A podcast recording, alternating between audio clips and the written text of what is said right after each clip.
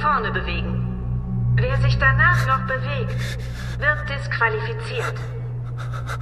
Das Spiel beginnt. Rotes Licht, grünes Licht. Hier ist 8 Milliarden, der Auslandspodcast des Spiegel. Ich bin Olaf Häuser und wir werden Ihnen heute etwas beibringen. Rotes Licht, grünes Licht. Immer wenn in dieser Folge die Originalstimme dieser gruseligen Riesenpuppe aus Squid Game ertönt, stellt unsere Südkorea-Korrespondentin, meine Kollegin Katharina Grata-Peters, Ihnen moderne südkoreanische Begriffe vor, die kürzlich in die altehrwürdige Oxford English Dictionary aufgenommen wurden. Weil sie, zumindest im englischsprachigen Raum, inzwischen so allgegenwärtig sind. Denn heute geht es um die Macht südkoreanischer Popkultur. Und bitte keine Sorge, Sie werden weder abgefragt, noch müssen Sie Ihre Zuckerkekse wie in der Serie ordentlich ausschneiden. Es gibt noch nicht mal Geld zu gewinnen, leider. Und schlimmer noch, bevor es losgeht, müssen wir erstmal ein bisschen was verdienen. Starten Sie Ihre neue Wochenendtradition. Mit der Frankfurter Allgemeinen Sonntagszeitung erleben Sie jedes Wochenende eine anspruchsvolle Auszeit mit Themen aus Politik, Wirtschaft und Kultur. Die FAS jetzt drei Monate für nur 20 Euro unter faz.net slash Wochenende oder jeden Samstag im Handel.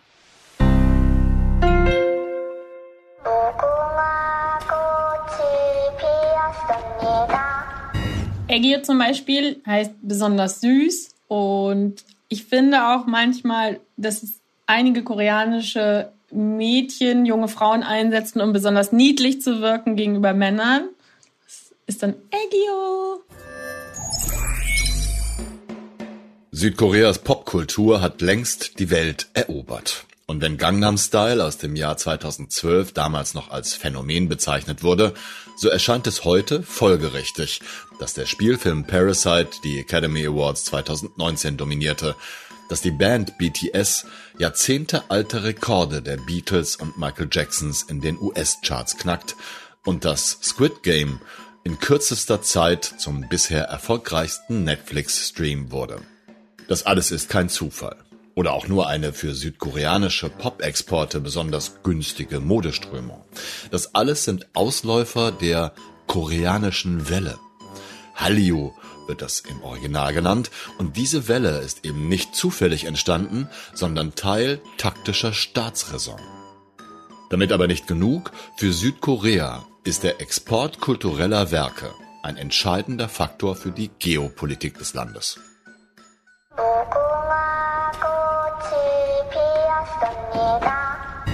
PC-Bang bedeutet Internetcafé, das heißt ähm, PC-Raum. Das ist natürlich unheimlich wichtig in Südkorea, weil hier die Gaming-Kultur sehr, sehr groß ist und man kann da Essen bestellen und äh, den ganzen Tag verbringen. Nach unserem letzten Gespräch, liebe Katharina, hast du mir versprochen, ein Rätsel der koreanischen Popkultur zu lüften. Also zumindest ein Rätsel für mich. Was heißt oder was bedeutet Opa Gangnam Style? Also, es gibt lustigerweise beim Thema Oppa, Oppa wird auch verwendet bei Squid Game. Und es gab eine riesige Diskussion im Internet darüber, was denn jetzt Oppa genau bedeutet, wie man es genau übersetzen kann ins Deutsche oder Englische.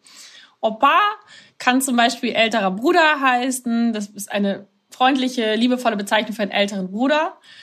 Aber es kann zum Beispiel auch, wenn man irgendwie einen Freund, also einen Boyfriend hat, dann benutzen Koreanerinnen auch für ihren Boyfriend das Wort Oppa, also Schatz, aber vielleicht ein bisschen cooler.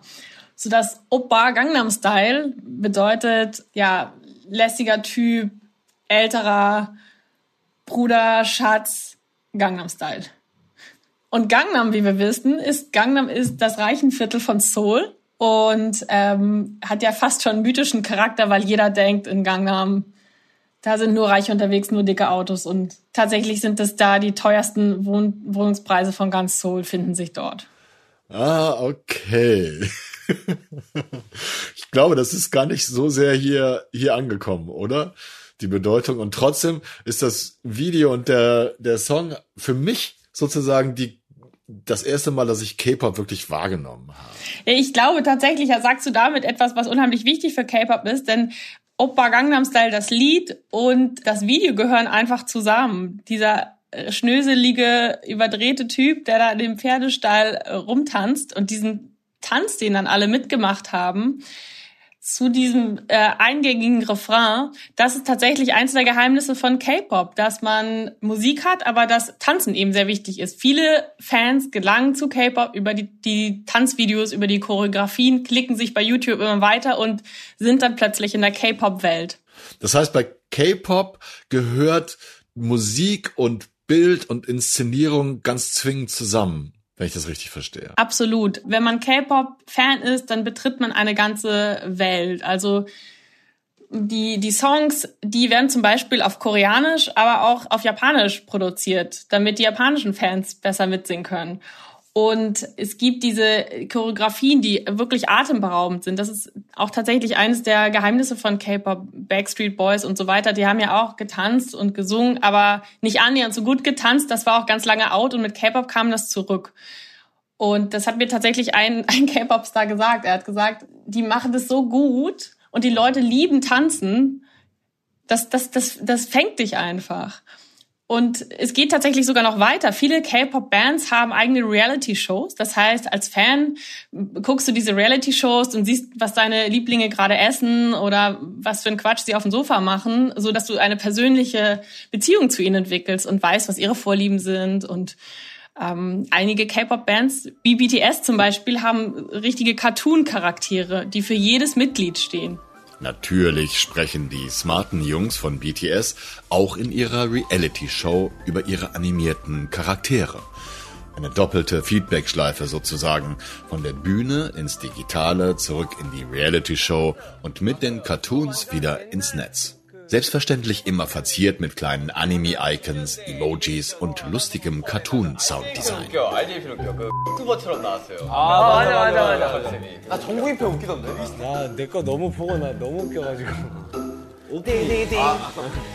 Ich habe ganz häufig gehört, bei Lieblingsserien, wenn die zu Ende gehen, ist das so, als wenn man gute Freunde verliert.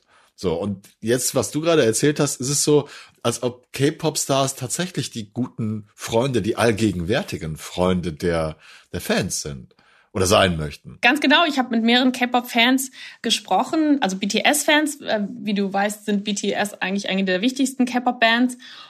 Und die waren Teenager, hatten Weltschmerz, aber auch ernsthafte Probleme und die fühlten sich richtig, den, den, die hatten das Gefühl, dass BTS ihnen aus einer echt schweren Phase ihres Lebens raushelfen mit ihren Texten, dadurch, dass sie sich persönlich mit ihnen verbunden fühlten.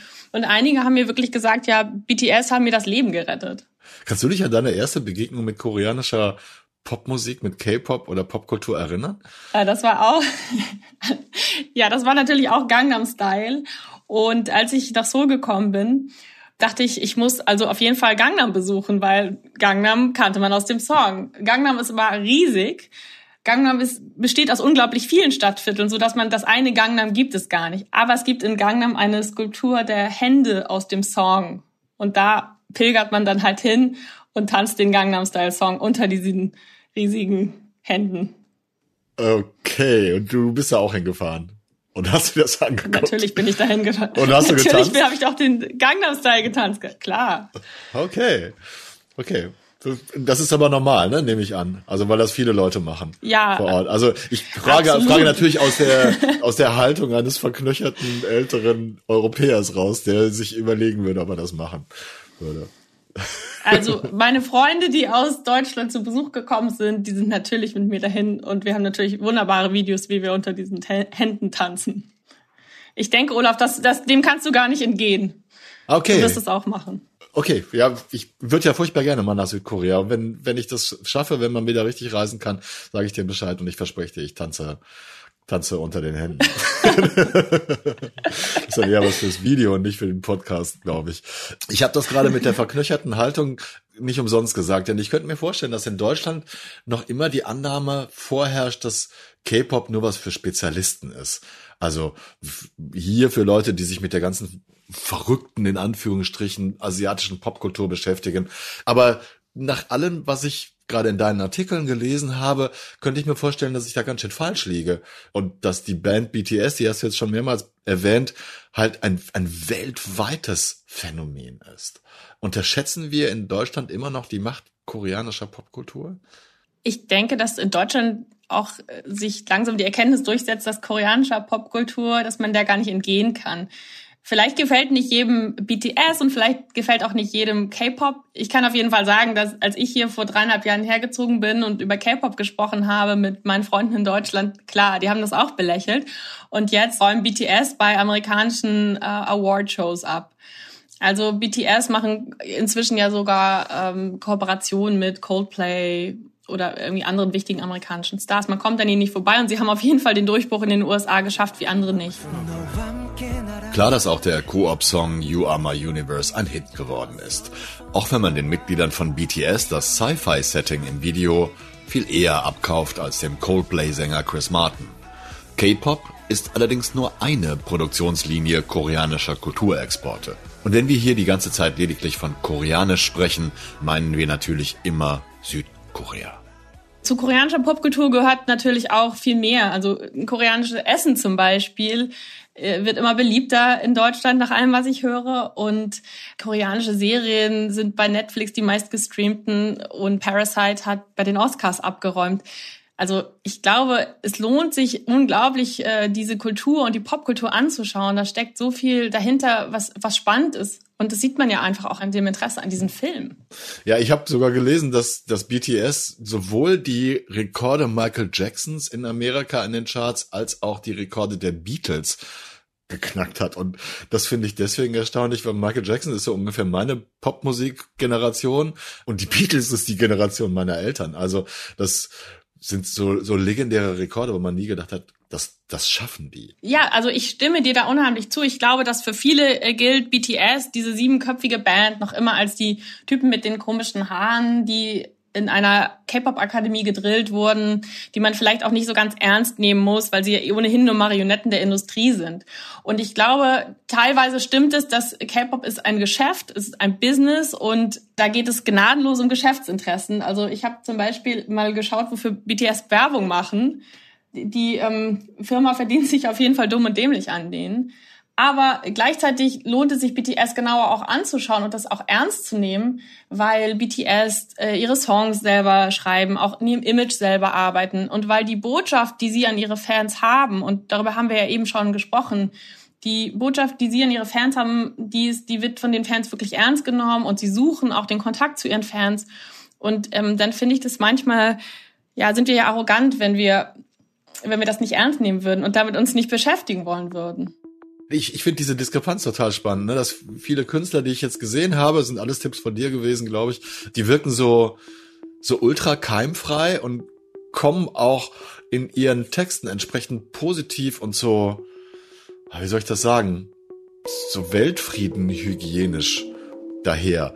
Aber es ist irgendwie, wirkt es auch so, als wenn es total ernst gemeint war. Und du hast es gerade auch schon ein paar Mal angedeutet, dass die Fans sich daran festhalten können und mit ihnen durch die Krisen, die man als junger Mensch hat, gehen. Ähm, ist es ein Rezept oder hat sich das so ergeben? Kannst du das sagen? Sicherlich können wir feststellen, dass BTS jetzt nicht Nirvana sind. ähm, aber und K-Pop-Bands sind auch keine Bands, in ihren Songs geht es niemals darum, einen sozialen Umsturz zu haben. Es geht eigentlich immer um das Individuum in ihren Texten. Es, das ist aber auch gewollt, weil K-Pop-Bands sind äh, Markenbotschafter ihres Landes. Also es geht bei ihnen nicht um den Umsturz, es geht um die Leiden, stillen oder offenen Leiden des Einzelnen in und an der Gesellschaft. Und das kommt natürlich unheimlich gut an, weil in Korea gibt es tatsächlich einen sehr einen gnadenlosen Bildungswettbewerb und die jungen Menschen sind wirklich ziemlich doll unter Druck. Und wenn da jemand ist, der dieses Leiden aufnimmt und, und ihnen in Hoffnung macht, dann kommt das einfach gut an. Und das verfängt anscheinend bei äh, Fans überall auf der Welt, auch bei den amerikanischen. Aber deswegen zum Beispiel haben wir gesehen, die amerikanischen Fans die sind ja, ja, wahrscheinlich eher Minderheiten erstmal gewesen. Das sind Menschen, die sind eher liberal. Und die haben sich dann zum Beispiel letztes Jahr gegen Trump zusammengeschlossen und haben Riesenaktionen gegen Trump im Internet gemacht. Und bei den koreanischen Fans kam das überhaupt nicht gut an, weil die koreanischen Fans überhaupt nicht wollen, dass ihre Bands politisch sind. Sie sollen bitte apolitisch sein. Fans of Korean pop music groups claim to have registered potentially hundreds of thousands of tickets for Mr. Trump's campaign rally as a prank. Well, if that's true, I just want to say to K-pop fans, I want to thank you from the bottom of my heart. Ist es schwierig, zu denen Kontakt zu bekommen, also ein Interview zu bekommen und äh, vorgelassen zu werden und so? Ja, also äh, K-Pop-Stars haben normalerweise nicht so Lust, mit dem Spiegel zu sprechen, weil wir vermutlich nicht die Zielgruppe der Fans unbedingt erreichen. Aber das kann sich ja noch ändern äh, mit diesem Podcast. Aber grundsätzlich sind die sehr abgeschirmt, sprechen vor allem mit Musikmagazinen, überlegen sich genau, mit wem sie reden. Alle Fragen müssen vorher eingereicht werden. Und als ich bei BTS eine Anfrage gestellt habe, äh, ob sie nicht mal bereit wären, ein Interview mit mir zu führen, kam vom Management die Antwort, ohne dass ich überhaupt einen Termin genannt hatte, dass sie leider in absehbarer Zeit keine Termine haben, ja, okay. äh, überhaupt mit mir zu sprechen. Also die nächsten zehn Jahre wenn kein Wunder passiert, werde ich leider kein Interview mit BTS führen. Okay. Ich drücke die Daumen, dass sich BTS bei dir meldet. Ich weiß nicht, ob es an ja, vielleicht oder wird, aber wenn wir die Fragen vorher einreichen, dann werden sie vielleicht auch in diesem Podcast auftreten können. Also erstmal kriegst du ein Interview und dann überredest du sie hier im Podcast aufzutreten. Mal gucken, ob wir das hinkriegen. Als ich das Video Idol, glaube ich, gesehen habe von von BTS. Da ist vorher so, ein, so eine kleine Signation irgendwie der, der Plattenfirma oder des Konzerns, die heißen Big Hit Entertainment. Und da steht dann als Unterzeile tatsächlich Music and Artist for Healing. Ist dir das schon mal aufgefallen? das finde ich irre. Nein, Tatsächlich ist mir das nicht aufgefallen, aber BTS haben ja sogar vor der UNO-Vollversammlung gesprochen und gesagt, ähm, speak yourself, also sag, was du denkst, steh zu dir selber. Und sie sind auch die Sondergesandten der südkoreanischen Regierung für diese Themen anscheinend. Stimmt, habe ich auch gelesen. Die haben auch noch so einen Zusatztitel, ne? Sondergesandten der koreanischen Regierung für. Oh, ich ich, ich hab's hier. Also ja. BTS sind spezielle Gesandten des Präsidenten an die Vereinten Nationen für künftige Generationen und Kultur.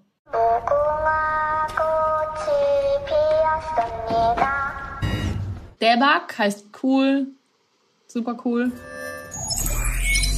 Du hast jetzt gerade schon diverse andere erfolgreiche popkulturelle Exporte Südkoreas genannt, wie zum Beispiel den Oscar-Film Parasite oder die Netflix-Serie Squid Game. Warum kommt das alles aus Südkorea, Katharina?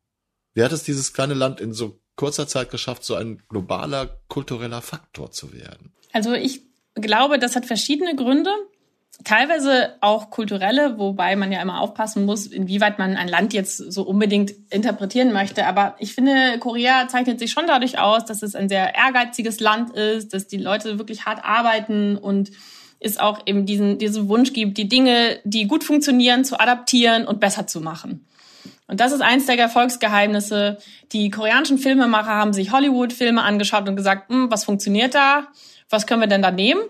Und was unheimlich wichtig ist, Ende der 90er Jahre hat der südkoreanische Präsident Kim Dae-jung nach der asiatischen Finanzkrise ähm, überlegt, welche Wirtschaftszweige irgendwie in die Zukunft deuten könnten. Und dann begann damit die sogenannte Hallyu, also koreanische Welle heißt das. Und man hat massiv investiert in äh, Popkultur und Medien, weil man gesehen hat, das ist ein Wirtschaftszweig der Zukunft. Also Parasite ist ein Film, da geht es um Ungleichheit und arm und reich und diese Schere, die auseinandergeht. Aber die Förderin von diesem Film ist eine ähm, wirklich unheimlich reiche Erbin von einem der größten Konzerne hier in Südkorea. Also die Kritik am Kapitalismus wird natürlich finanziert vom Kapitalismus. Das ist ja das Tolle an dieser südkoreanischen Kultur, finde ich, dass es hier unheimlich kreative Künstler gibt, die dann gefördert werden und die aber auch Ungleichheiten und Widersprüche auch aufdecken möchten und dass, dass die Menschen das sehen wollen und dass die Menschen sich da äh, wiederfinden. Das finde ich unheimlich spannend, dass das auch über die Grenzen von Südkorea hinaus geschätzt wird. Während der Aufzeichnung dieser Folge saß ich am frühen Vormittag im Hamburger Homeoffice und Katharina am späten Nachmittag in ihrem Arbeitszimmer in Seoul. Wie immer unterhielten wir uns über eine Videoleitung und nahmen uns dabei lokal mit anderen Rekordern auf. Allerdings kriegt man über diese Videoleitung mehrere Kontinente und Zeitzonen hinweg nicht alle hörbaren Feinheiten mit, die die lokalen Mikrofone sehr wohl aufzeichnen. Und so kam es, dass mir bei der Fertigung dieser Folge ein lauter werdendes Klopfen in Katharinas Antwort auf meine Frage auffiel, wie notwendig staatliche Kulturinitiativen in Südkorea überhaupt sind und inwiefern popkultureller Erfolg auch tatsächlich auf der Hallyu, also dieser staatlichen Welle, beruht. Heute weiß ich übrigens, wer da angeklopft hat und danke Katharina sehr, dass sie sich nicht hat aus der Ruhe bringen lassen wenn man sich jetzt Parasite anschaut oder sogar auch Squid Game, Korea ist einfach ein Land, das natürlich eine sehr wechselvolle Geschichte hat. Der koreanische Krieg, der Koreakrieg, war Anfang der 50er Jahre. Das heißt, damals war das Land vom Krieg verwüstet. Das ist ein unheimliches Leid über dieses Land gekommen. Innerhalb von wenigen Jahrzehnten hat sich Südkorea dann zu einer sehr fortschrittlichen Volkswirtschaft entwickelt, hyperdigitalisiert. Da sind so viele Brüche und so viele Leidensgeschichten und so viele Ungerechtigkeiten passiert, dass die Filmemacher sich entschieden haben, die in, zu verarbeiten. Und ich denke, das sieht man da drin auch. Also selbst bei Squid Game, was ja für einige nur ein Schocker ist. Ich glaube, wenn man genau hinschaut, dann sieht man da auch irgendwie die Verzweiflung an, an Entwicklung in der eigenen Kultur und, und auch das, ja, das, das Leid, was da teilweise durchscheint. Einer der ähm, Protagonisten sagt ja irgendwie, was sollen wir denn jetzt da rausgehen wieder? Das ist ja eigentlich, die Hölle da draußen ist doch schlimmer als die hier drin.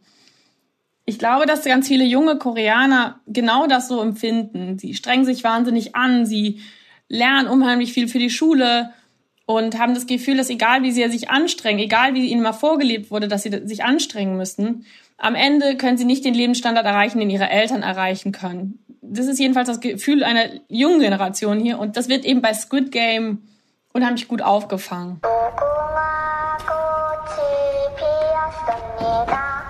Hanbok. Hanbok ist ein koreanisches Gewand, was, wenn man das anzieht, dann kann man die Nationalpaläste hier in Seoul umsonst besuchen.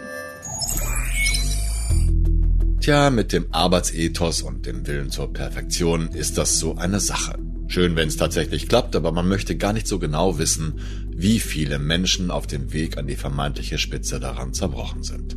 Squid Game eben. Aber auch für diesen Ethos, die Geschwindigkeit und das immer weiter, gibt es einen schönen koreanischen Ausdruck. Pali Pali, was platt übersetzt etwa schnell schnell bedeutet.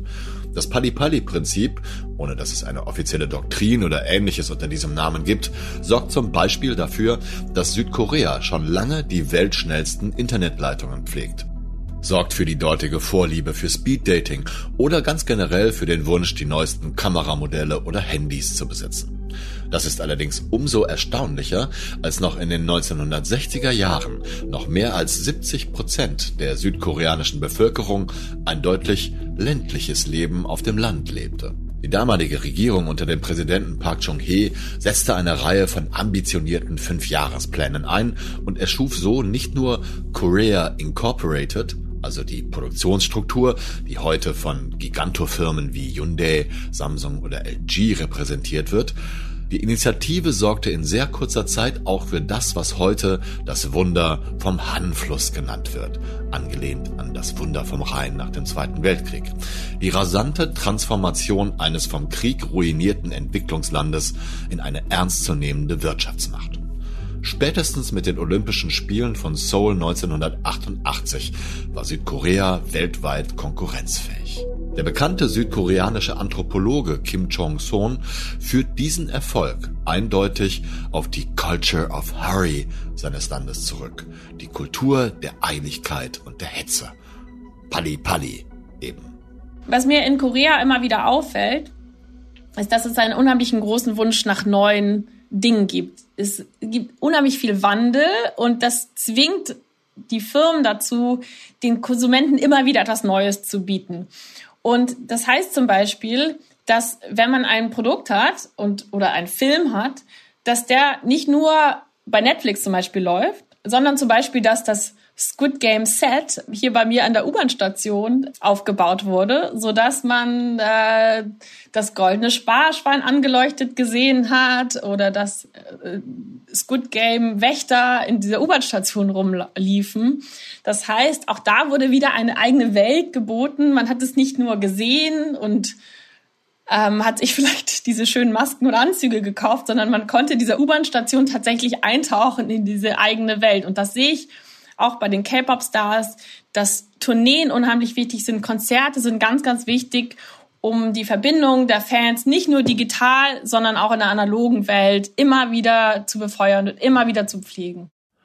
Das ist sozusagen das, das Online-Potenzial in die Offline-Umgebung reinsickert. Ja, genau. Und neulich habe ich dann bei Instagram gesehen, dass die Figur, diese Puppe aus Squid Game, plötzlich hier in einem Park aufgetaucht ist. Oh Gott, wie gruselig. Ich hätte genau, mich, glaube ich, so ein bisschen war. bin. Hast du dich erschreckt? Ich, ich würde mich jetzt auch nicht unbedingt für die Puppe so stellen, aus Angst, dass äh, die Dass irgendwie der Kopf sich schießt, dreht. aber ja. ich würde das auch vermeiden, aber natürlich sind alle dahin gepilgert und haben die Fotos gemacht und genau das ist ja das Ziel davon. Du stellst dann wieder eine Puppe auf, damit die Leute hinkommen und das bei Instagram posten und es ist einfach dieser Kreislauf, der extrem gut funktioniert. Ja, und gestern bin ich vorbeigefahren in Gangnam an einem Gebäude, wo drüber stand auf Koreanisch Ojingo Game, also Squid Game auf Koreanisch. Das steht da einfach an der Tür und jetzt kann man reingehen und gucken, was passiert. Ich bin nicht reingegangen, aber Ja. wenn du es möchtest, dann mache ich das für den Podcast. ja, aber dann, dann für die Videokollegen bitte mit einer Kamera eingeschaltet. Das fände ich dann noch spannender. aber ich, ich habe da zu viel Angst. Ich würde mich mein Leben trauen, ist mir lieb und teuer. Aber jetzt sind wir ja schon neugierig, also hat's funktioniert. Es war ein hervorragendes Spiel. Warum? Wieso tut ihr so etwas? Südkorea hat wenige Bodenschätze und investiert deswegen sehr doll in Technologie und das sieht man ja auch heute hier. Also alles Digitale ähm, wird als, als ja, Wirtschaftszweig der Zukunft gesehen, in dem man unbedingt investieren muss. Und äh, in ja, eben Ende der 90er Jahre war es so, dass 290 Milliarden Dollar innerhalb von zwei Jahren in diesen Sektor, in den Kultursektor gepumpt wurden.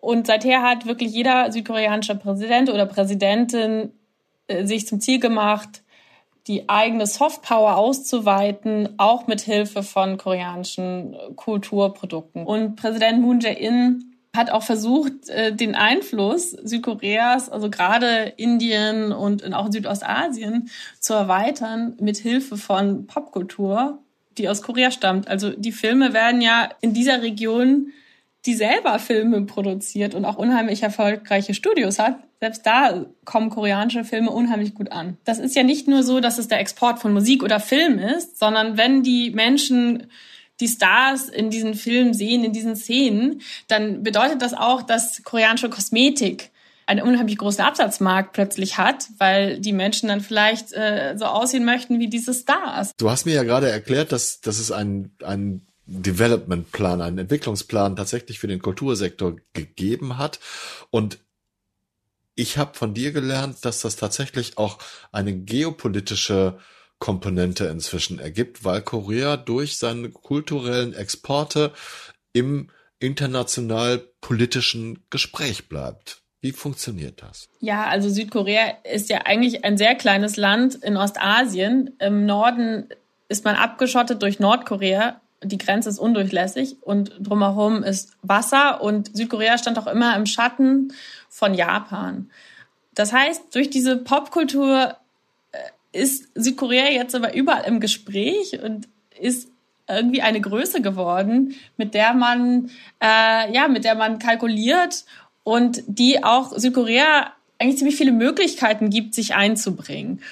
Und das finde ich schon interessant. Also ich in, unter Moon Jae-in, dem jetzigen Präsidenten, der versucht auch immer wieder politische und kulturelle ähm, Aspekte zu verweben und versucht, die ähm, Beziehungen zu Staaten wie Indien oder Südostasien zu verbessern. Und gleichzeitig werden diese Staaten dadurch auch Märkte für ja, für koreanische Kultur, Popkultur, Bands, Musik, Filme. Wenn Südkorea benachbarte Länder kulturell beeinflusst und dadurch in diesen Ländern einen Einfluss gewinnt. Wie beeinflusst dieses System dann Südkorea selbst? Es ist ja eigentlich so, wenn ein Land immer mehr Softpower gewinnt, dann schließen sich ja vielleicht irgendwann doch auch Verantwortung an. Also dass man vielleicht sich in Menschenrechtsfragen ähm, mehr engagiert. Und es gibt auf jeden Fall Menschen hier in der Region, also das sind die so, so Experten, die sich mit diesen Themen beschäftigen, von Thinktanks zum Beispiel, die fordern, dass Südkorea dadurch, dass es immer mehr Einfluss gewinnt, sich auch zum Beispiel beim Thema Menschenrechte in Nordkorea deutlicher und stärker äußert. Aber es scheint momentan nicht so zu sein, dass die Regierung das möchte. Das hat dann verschiedene Gründe. Man möchte Nordkorea nicht verärgern, aber vermutlich kommt mit mehr Einfluss auch mehr Verantwortung und das ist eine Frage, die sich die künftige südkoreanische Regierung eben dann auch stellen muss.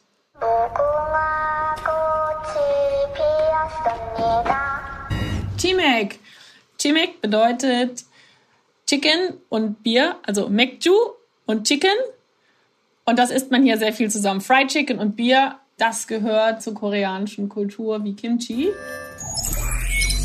Wie sehr hat Südkoreas Kultur dich denn schon verändert, Katharina?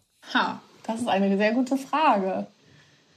Ja, ich bin seit dreieinhalb Jahren da. Ich glaube, was Südkorea mir gezeigt hat, dass wir manchmal einen sehr westlichen Blick auf die Dinge haben. Wir schauen sehr, sehr stark in die USA und manchmal erkennen wir gar nicht, was für wundervolle, spannende Kulturen in Asien warten, die wir uns genauer anschauen könnten. Und dass, dass man vielleicht nicht gleich K-Pop abtut als irgendwas, ja, wo so sieben komische Typen mit wild gefärbten Haaren rumtanzen, sondern dass man sich damit mal beschäftigen kann.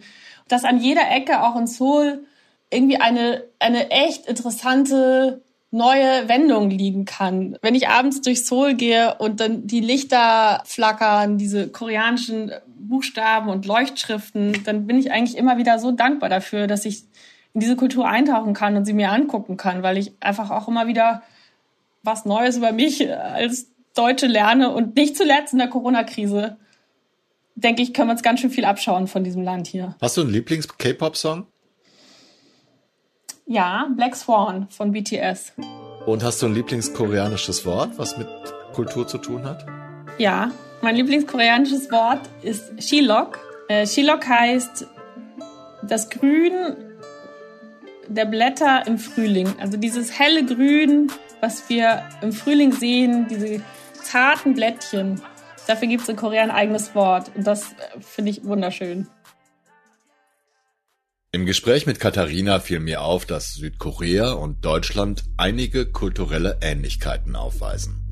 Auch Deutschen wird ein Hang zum Perfektionismus nachgesagt und die Überzeugung, dass harte, dauerhafte, klaglose Arbeit das Fundament für den Erfolg bildet.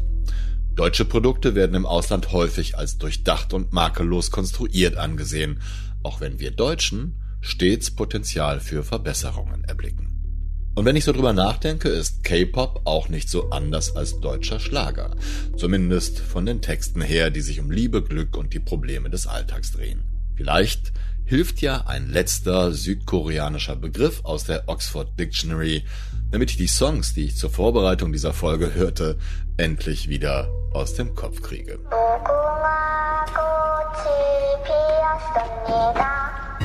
Fighting! Ich muss das eigentlich gar nicht erklären. Fighting bedeutet, los, weiter geht's, wir schaffen das. Und es ist unheimlich witzig, weil in der koreanischen Sprache inzwischen sehr, sehr viele englische Worte sind. Und es war eigentlich klar, dass ein koreanisiertes englisches Wort jetzt auch wieder im Oxford Dictionary landet.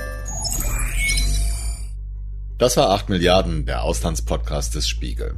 Ich bedanke mich bei meiner Kollegin Katharina Grafter-Peters in Seoul und erneuere hier mein Versprechen, unter den Gangnam-Style-Händen zu tanzen, wenn ich mal dorthin kommen werde. Ich bedanke mich auch bei Philipp Fackler, der nach der Mischung dieser Folge hoffentlich meine Ohrwürmer nicht teilt. Und ich bedanke mich bei Ihnen, verehrte Zuhörerinnen und Zuhörer, für Ihr Interesse an dieser Folge und diesem Podcast. 8 Milliarden geht nun in die Winterpause bis Mitte Januar. Und ich wünsche Ihnen allen wunderbare Weihnachtstage, einen guten Rutsch und ein glückliches und gesundes neues Jahr. Wenn Sie in der Zwischenzeit Feedback zu dieser und anderen Folgen senden möchten, dann schreiben Sie mir doch bitte einfach eine Mail an die Adresse 8.milliarden.spiegel.de. Und wenn Sie sich für weitere Podcasts des Spiegel interessieren, finden Sie diese auf spiegel.de in unserer Audiothek oder in Ihrer bevorzugten Podcast-Plattform wie zum Beispiel Spotify, Google Podcasts oder Apple Podcasts. Völlig kostenfrei, hör- und abonnierbar. Bleiben Sie tapfer und gesund, bis wir uns im nächsten Jahr wiederhören. Ich verbleibe bis dahin, Ihr Olaf Häuser.